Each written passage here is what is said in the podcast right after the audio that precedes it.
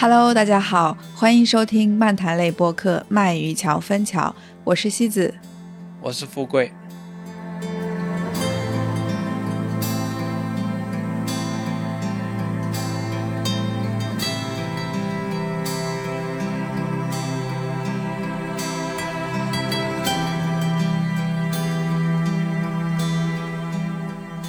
最近因为郑州暴雨和台风烟花的登陆，很多城市都遭受了不同程度的破坏。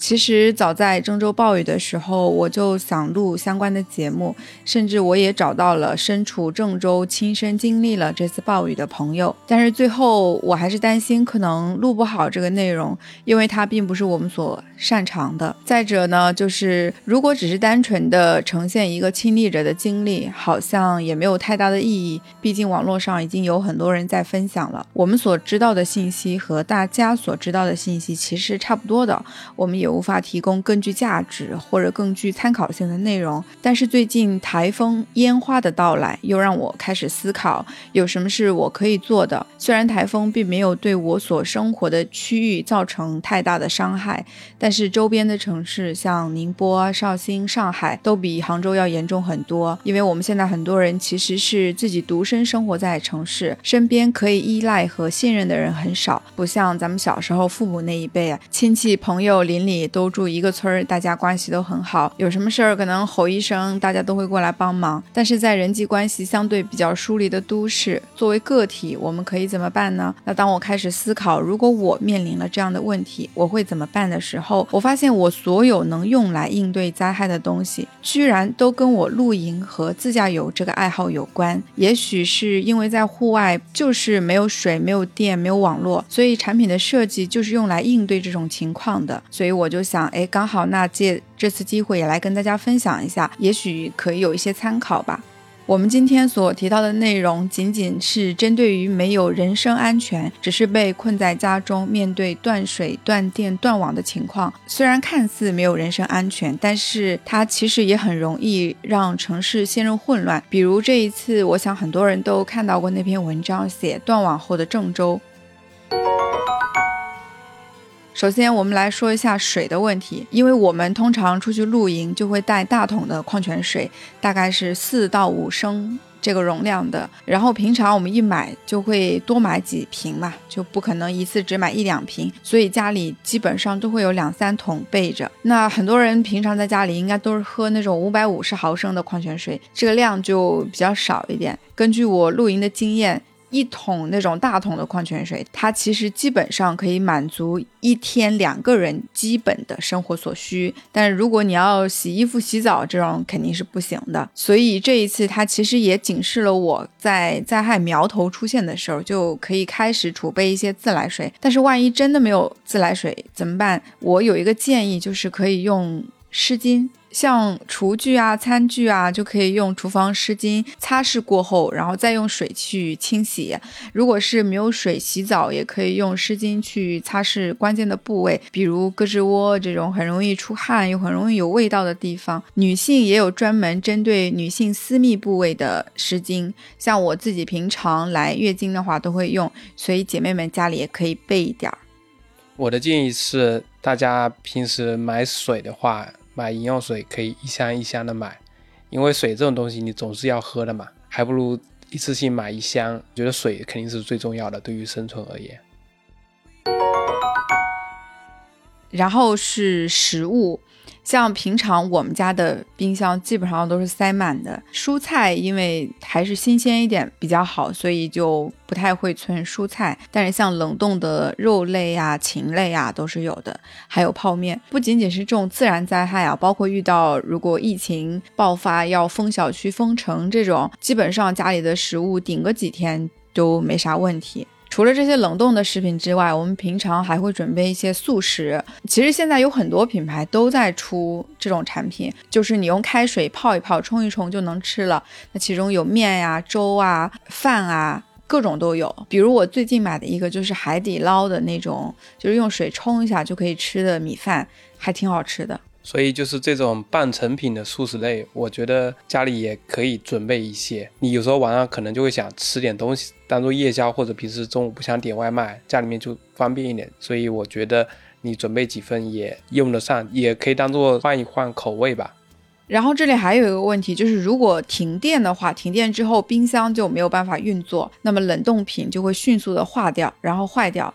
但是我们平常是有一个露营用的保温箱，冰箱常年就会准备一些冻好的冰袋。如果停电之后，我们把食品转移到保温箱里面，然后旁边再放一些冰袋的话，基本也可以维持两天一夜，就食品不会变质。像这种保温箱的话，一般的户外用品店都可以卖，所以我觉得其实也可以备一个。然后是烹饪或者煮开水，是有那种专门可以带去户外烹饪用的卡式炉和瓦斯罐。我们家一般就会备一箱瓦斯罐，所以如果是做一些简单的烹饪，或者是烧开水呀、煮个泡面呀，其实都不成问题。其实我觉得卡式炉和瓦斯罐平常家里也是可以用的，比如来个朋友吃火锅，我觉得就挺方便的。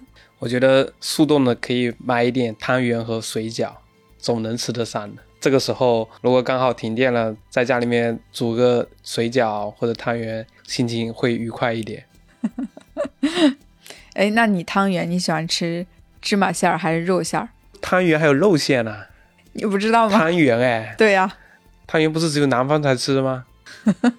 拿肉馅的叫汤圆啊？对啊，有啊，有肉馅儿的汤圆。你乱说。真的有，不信你自己搜，真的有猪肉汤圆，而且猪肉汤圆还很畅销啊！元宵节你根本买不到，很早就卖完了。我们再来说说电啊，其实我觉得停电之后最主要担心的还是手机的电量问题。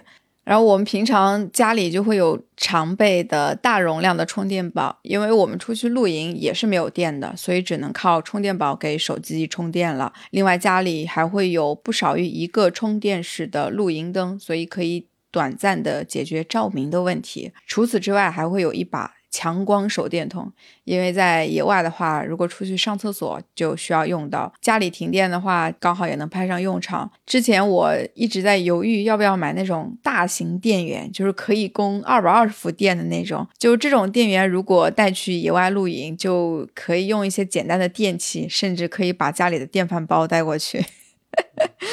着迷，还有香薰小蜡烛，可以吗？那个有啥用啊？那么暗。那也总比黑灯瞎火的要强呀。那你要这么说的话，我们家确实挺多香薰蜡烛的，还有一大箱呢。嗯，所以如果买了这个大电源的话，就应对这种自然灾害，我觉得也是蛮不错的。当然，手摇发电机可能更实用啊。说到手摇发电机啊，以前你坐火车经常有卖，你知道吗？我没有留意过，哎，就是手握，然后一直来回的握。然后它就会有手电就能照明的，在火车上以前春运的时候，经常火车上有卖那种一个十五块钱、二十块钱的。哦，你这么说，我好像有点印象了。但是那个质量特别差。嗯，我想到还有个地方有电，就是车子是有电的。有一些车子的后备箱不是有一个 USB 口嘛？常规的车可以接那种车载冰箱的那种十二伏电源还是多少伏电源的。所以实在不行的话，还可以用汽油来换一点电量。现在还有一些新的车子，像尤其是电车，它有个功能就是叫家用充电中心，大概是这样，也是相当于一个户外电源。像这次郑州不是也有好多新闻，像那个，比如说比亚迪啊或者什么的那些车主，就是把后面拿出来给大家手机充电。然后最后就是网络了，网络的话，这个真的是没有办法，断网之后。最大的问题就是无法跟人联系，可能你有危险都很难联系上救援。很多网友也提到，家里这个时候还是要备一台收音机，因为无线电还是可以用的嘛。这样至少你可以了解到外面是什么情况，而且无聊的时候听听广播也能打发打发时间。所以我们家到时候也去买一台收音机吧。我们家要买对讲机，通信我觉得大家。如果有能力、有需求的话，可以买一对对讲机。其实，在户外或者自驾里面都经常有用到车队的那种，他们叫手台，就是因为以前信号没那么好的话，我几个车队在外面开，互相要沟通什么的，那就不太好沟通，对吧？总不能每次偷车都把车给停下来，然后呢 等后面的车过来，或者你在。户外玩穿越的时候，那有的信号不好断连了，那肯定不行。现在有一些入门的对讲机，其实也只要两三百就够了。还有一个地方是需要对讲机的，如果你去参加大型活动，比如说音乐节或者演唱会，主要是室内，它可能人特别多，你可能就会没有信号。如果你在那边和朋友是需要联络的，比如说人可能会走散了，如果我们别个对讲机。很酷，很拉风，而且也能通信得到。在大家都说“哎呀，我没有信号”的时候，突然间对讲机传来一个声音：“西子，西子，是我，收到，在吗？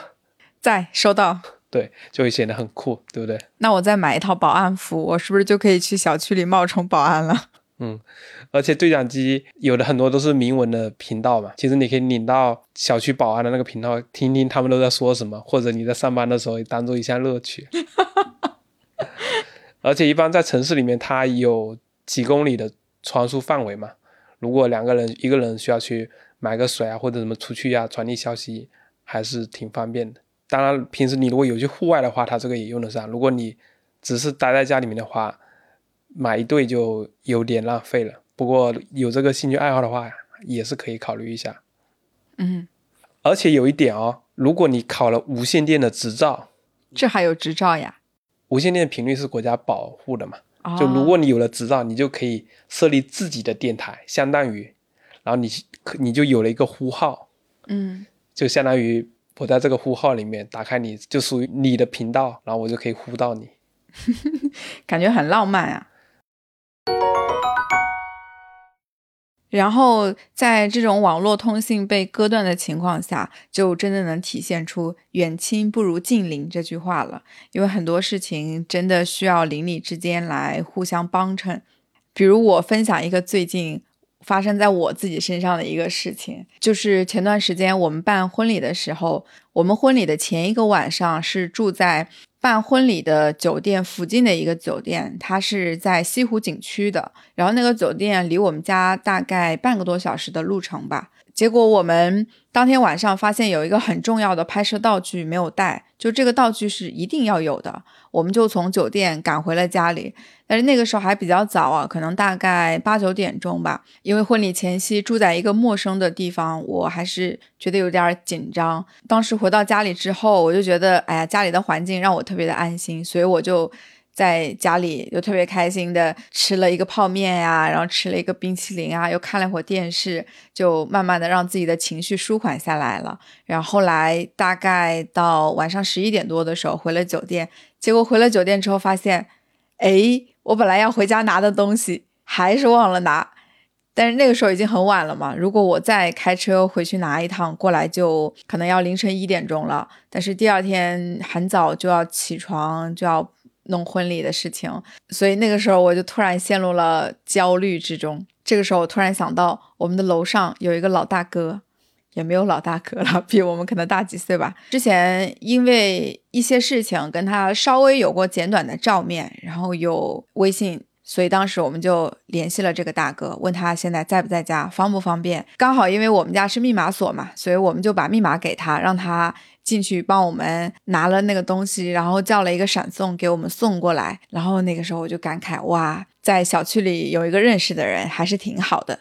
有很多人可能就不太擅长这种社交啊，其实我觉得也不一定要跟大家都关系搞得特别好，就平常如果碰到啦、见面啦，就笑一下、点个头，就稍微能混个脸熟就行了。还有就是，我觉得如果你们小区有物业群的话，最好还是要加入那个物业群，这样你也能第一时间获取到小区的一些情况，然后包括邻居啊、物业啊，可能都会对你有一点点印象。等到你真的有什么事情需要帮忙的时候，大家知道你是邻居嘛，大多数人肯定都会帮你的。像最近的开始打疫苗，如果你在那个群里面，就社区的一些事情也能通知到你。像有些人，他可能如果只是网上预约，就不一定预约得到疫苗。但是可能你们社区他会临时有接种点，就可以直接打，或者一些这样的信息。如果你完全没有和社区有联系的话，其实这些信息你就不知道了。像今天下午我们社区就来了一批疫苗，当时他就紧急在我们的业主群里通知说。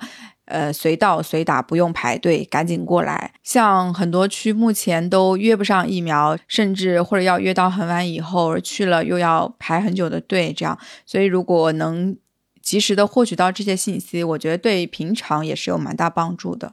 还有一个就是购物的问题。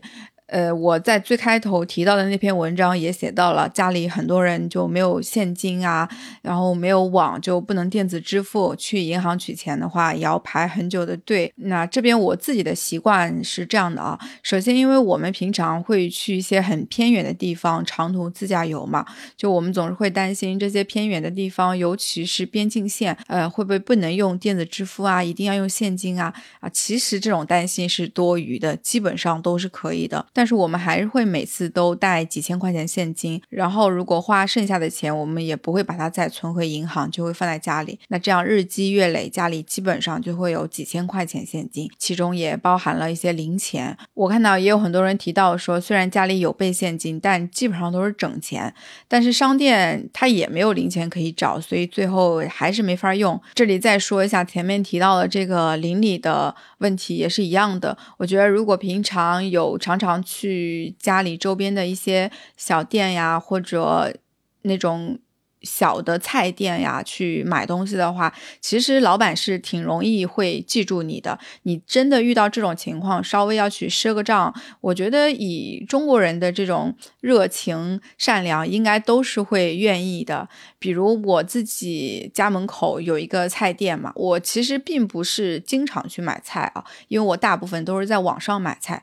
呃，只是偶尔可能网上配送来不及，或者菜卖完了，我就去那个店里买一点儿。然后平常跟老板其实也没有什么交流，就不太会去聊天啊之类的，买完就走了。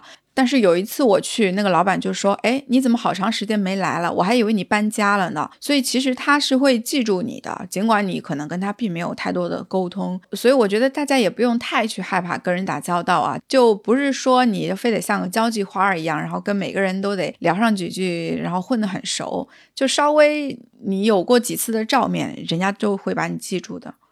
另外，我知道现在其实有挺多人都喜欢买基金啊、股票啊这些，大量的钱都是放在支付宝或者微信或者是一些金融产品里面，银行里面可能就没有钱，因为大家会觉得，哎，钱放在银行就是贬值啊，利息又那么低。但是如果你的银行卡里真的一点钱都没有，那没有网的话，你的钱就取不出来。对吧？你没有办法把它提现到银行卡，所以我觉得大家还是不能把鸡蛋都放在一个篮子里面。银行里至少你要适当的放一点应急用的钱，以备这种断网的情况。我觉得还有一点很重要的就是对这些危险的防范意识。有一个词叫“陈平日久”嘛，就是太平日子过了太久了。其实我前阵子也是，就是我都从来没有想过说要准备面对。没有电、没有网的情况，你生活中你可能觉得很少遇到。就算我们国家的基建能力再强，它还是会出现局部的断电断网的。哪怕像杭州昨天的暴雨，我都有朋友在的那个小区停电了。所以说，像这种短时的局部的停电、停水啊、停网都是有可能发生的。所以，我觉得我们针对这样的情况做一些小小的防范，做一些小小的准备是值得的，说不定就能用上的。还有种，如果是那种比较大的灾难的话，那肯定是在发生危险的时候就赶紧找个安全的地方联系组织。对。像前段时间的台风烟花，虽然它并没有对杭州造成太大的伤害，但是我妈妈和我弟弟都是在宁波的嘛，他们所住的地方就停电停了很多天。像我妈妈就说，因为没有电，她就热水器不能用嘛，所以就没有热水洗澡。当时我跟他联系的时候，他已经停了两三天的电了。他跟我说，如果这个电再继续停下去，他就只能去找一个酒店住了，因为可能它也是区域性的，并不是整个。宁波市都停掉了，所以我觉得这两件事情也是在警示我们说，这种事情它真的就是随时都可能会发生。像郑州的这一次事情，无论媒体怎么说它是千年一遇呀什么之类的，就是不要觉得哎千年一遇，那是不是下一个千年就不会遇到这样的事情了，对吧？不会遇到这个事情，可能会遇到其他的事情。灾难没有出现的时候，你觉得一切都挺好的，但是当它一出现的时候。那它就是百分百的比例，对吧？它就是会降临在你的身上。我印象中，我读初中、高中的时候，夏天我们的小区还经常会出现间歇性断电的问题，就会分片区。断电，这样大家因为习惯了这样的情况，知道呃就是会断电的，所以家里提前都会备好照明的东西，或者是降温用的东西。但是现在可能大家已经非常习惯有网、有水、有电的情况，就觉得这些就是我们生活中像空气一样、像阳光一样不会消失的东西，但其实不是的。对吧？空气也有可能会消失，阳光也有可能会消失。当然，灾难发生的时候，你真的只能像卓老师说的，只能像。组织求救，真的只能相信组织。但是我们作为个体，我们能做到的，就是在平常去尽量的做一些预案，或者了解一些对于灾难防范的措施。当然，我们提到的这些所有的内容，其实都是基于我们自己的兴趣爱好。呃，如果真的严格上是用来应对自然灾害的话，它其实有更方便、更简洁、更有效的方法。但是这些，因为我们不了解嘛。录节目之前，我们也有讨论过，说要不要去搜罗一些这方面的知识，也。放在一起跟大家讲一下，但是我担心我们不专业的话可能会误导大家。如果大家真的有需要的话，也可以去网上找一些应该有这种专业的医护人员或者是这种救援人员写的一些很专业的内容，大家可以去学习一下。最后，当然我也希望我们分享的这一些内容，大家一辈子都用不上。好，那这一期节目就这么多啦，我跟大家拜拜。